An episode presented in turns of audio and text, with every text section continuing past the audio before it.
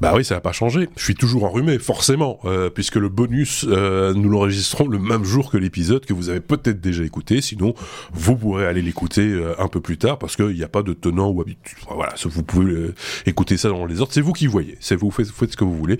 Bonus 399, épisode lié donc à l'épisode 399 tout ça est en français évidemment, euh, qui se passe toujours avec mes petits camarades de, jeu que sont Benoît d'un côté, Sébastien de l'autre. J'ai promis que mon intro serait courte parce qu'en plus de ça, ils ont euh, beaucoup de choses à dire dans ce, dans ce bonus. Il leur reste beaucoup de choses. On commence avec Benoît et on va au parc avec Benoît.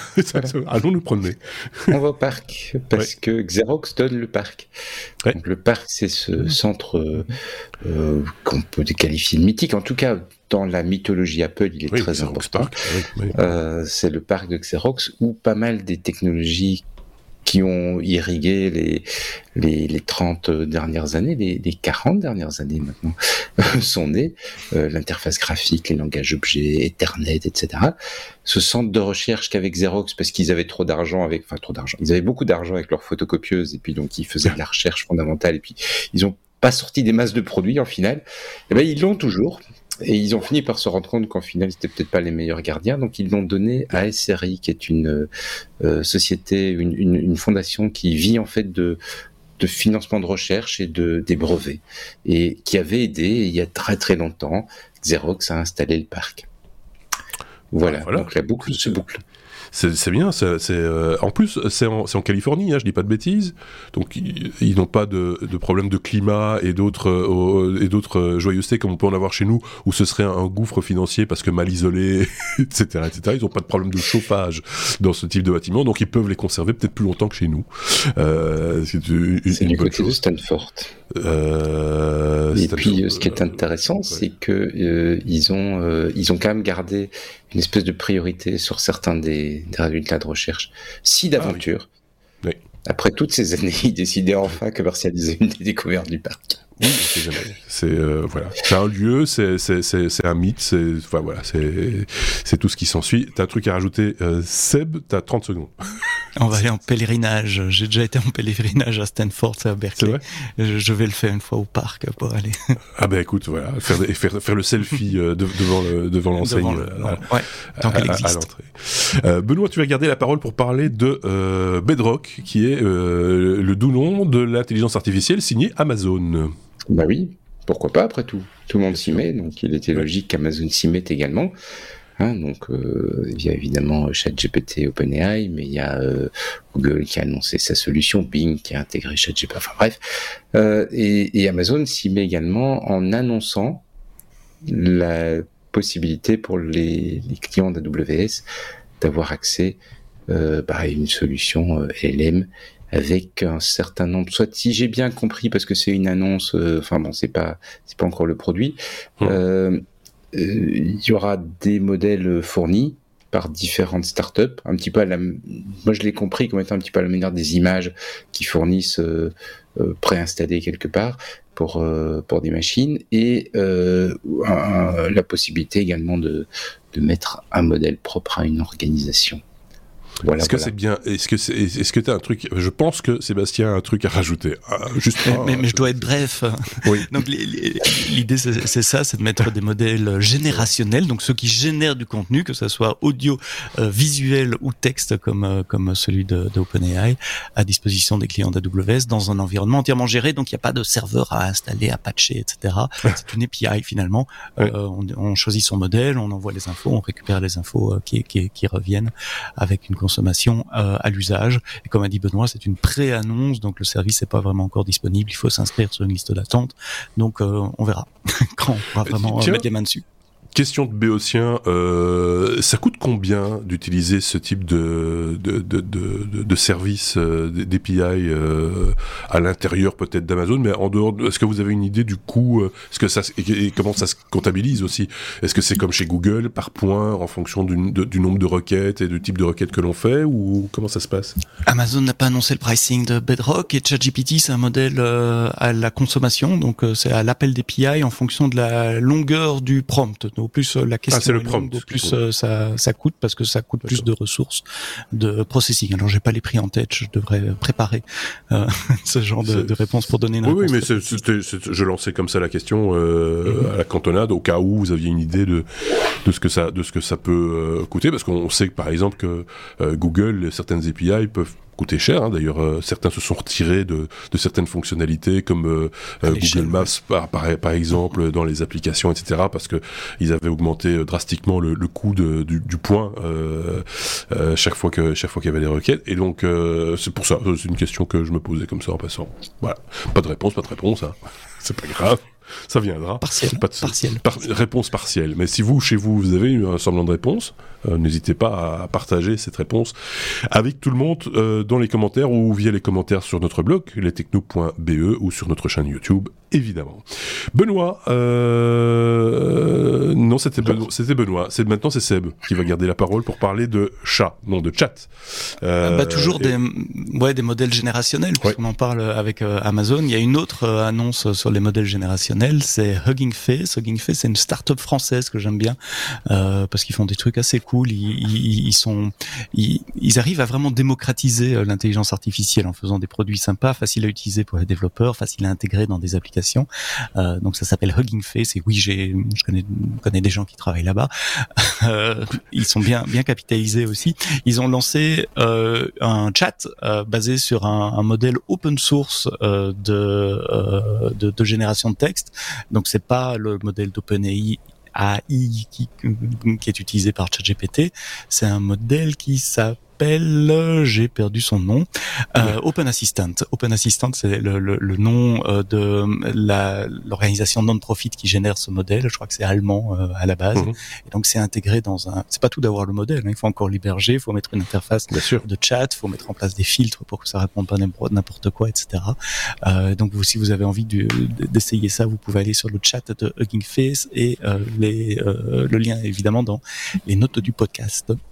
On parlera euh, à l'occasion, euh, mais on, étudiera un petit peu la question parce que des questions, quand on parle de, de, de ChatGPT, d'Open euh, IA ou AI, mhm. enfin d'intelligence artificielle, du coup aussi pour pour bah, pour la planète simplement de, de, ce que ça implique en termes de ressources techniques, d'énergie consommée, etc. Parce que souvent on fait le calcul, par exemple sur les recherches Google, on dit X recherche Google, c'est ça fait telle consommation équivalent CO CO2, etc., etc. Euh, la question se pose moins, on dirait, pour euh, ce genre de, alors que ça existe, hein, il y a des, les ah bah, ressources euh, sont, sont quand même très importantes, et donc j'imagine que ça sortira à un moment donné dans la presse, et on aura donc l'occasion d'en reparler parce que c'est intéressant aussi de savoir quand on fait une requête, quand on tape un prompt, comme on dit, qu'est-ce que ça coûte à, à, à l'environnement de manière relativement globale. Benoît, peut-être un truc à rajouter là-dessus ou pas? Ou on passe à la suite? Non, on se souvient que dans la matrice, ils avaient besoin de beaucoup d'énergie. Oui, effectivement. euh, Benoît, on va parler. Ah tiens, voilà un sujet à la Benoît. Hein, on attendait ça parce que dans l'épisode on n'a pas eu de cuisine. Euh, je vous le dis comme ça en passant. Euh, L'architecture, ça c'est un peu la marotte aussi de Benoît. Mhm. Ça, il faut bien le dire. Et c'est bien aussi de, de, parler et encore d'intelligence artificielle qui inspire manifestement certains certains bureaux d'architectes. Oui, alors c'est une autre facette du même sujet quelque part. Hein. On, est, on est clairement sur le sujet d'intelligence artificielle aujourd'hui, mais c'est la facette du et, et, et, concrètement aujourd'hui quoi. Donc oui. Zaha euh, Zaha Hadid, pardon, Zaha Hadid, architecte, parce que vous avez du mal avec OpenAI, mais moi j'ai plus de mal avec son nom. Euh, c'est un grand bureau d'architecture avec un style très très reconnaissable. Je suis déjà allé dans des bâtiments de Zaha Hadid, c'est très perturbant. Mais bref, euh, ils ont un style. Ah, si vous avez les, murs droits et les, les, les, angles, et les angles droits. et, surtout s'ils avaient des bâtiments confortables. Parce qu'en fait, une de ces hypothèses, c'était qu'il était acceptable qu'on ne soit pas dans une zone de confort complet. Quand on est par exemple dans un bureau, des choses pareilles, on n'est pas là pour se détendre.